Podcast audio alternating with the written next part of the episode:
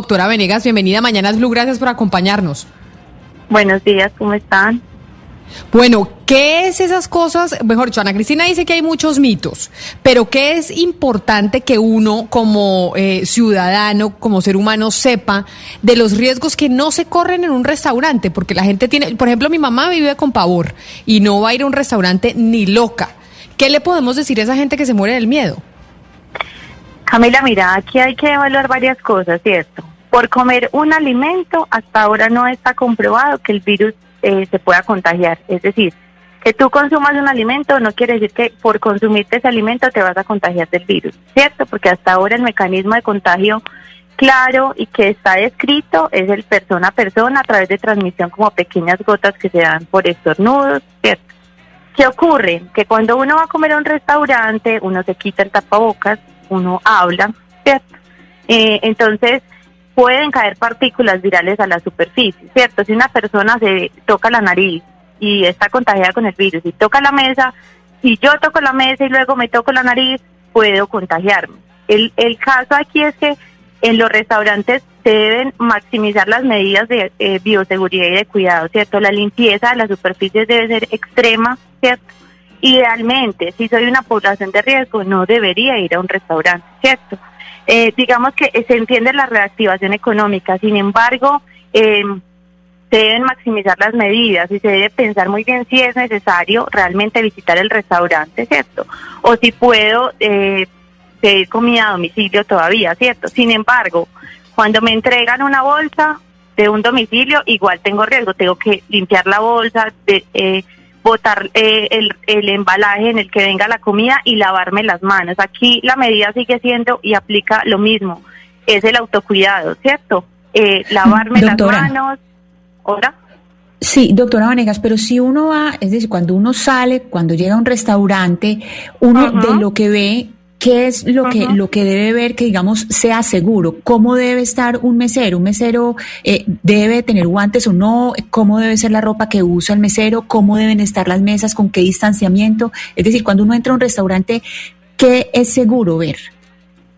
Eh, es muy importante que tengan en cuenta que las autoridades competentes de cada uno de los lugares donde están los establecimientos ya tienen unos protocolos que deben ser aprobados, ¿cierto? Que incluye un distanciamiento social, es decir, el, el aforo del restaurante no debe ser el mismo en el que idealmente estaba o en el que estaba antes de la pandemia, ¿cierto? Entonces no va a poder recibir la misma cantidad de personas.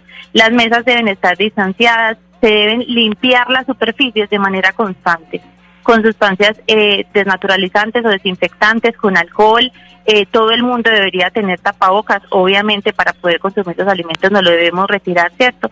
Pero digamos que en la mayor parte del tiempo que podamos tener tapabocas, deberíamos tener tapabocas, debería haber eh, lugares para lavarse las manos, jabón disponible para lavarse las manos las veces que se requiera, ¿cierto?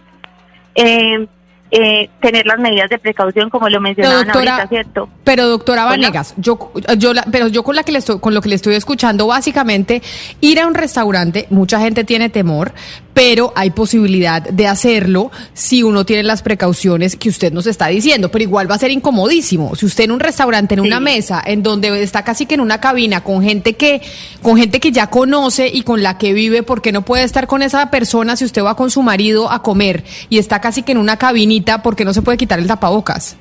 No, claramente, pues, pues para poder comer te lo tienes que no, Pero no, pero no, pero no solo para comer, sino para hablar.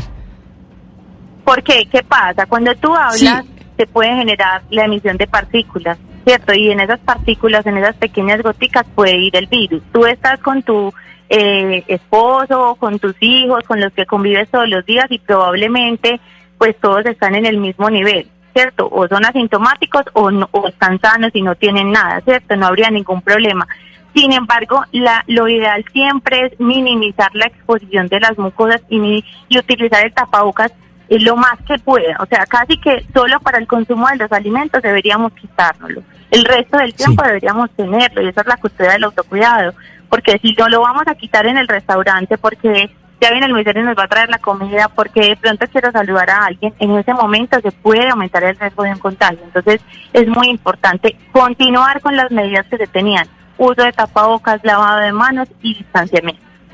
Doctora Daniela, la gente está llegando pues con cierta desconfianza a los restaurantes. Yo tuve la oportunidad de estar ya en uno después de la reapertura aquí en Cali y, nos preguntábamos las personas que estamos ahí si lo conveniente era utilizar los cubiertos, las servilletas, la vajilla o es mejor que el restaurante eh, proporcione estos elementos plásticos desechables.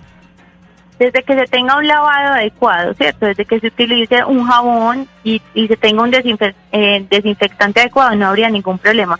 El alimento, un alimento preparado, hasta ahora no se ha demostrado que te pueda contagiar, ¿cierto? Que es muy importante no compartir cubiertos, por ejemplo.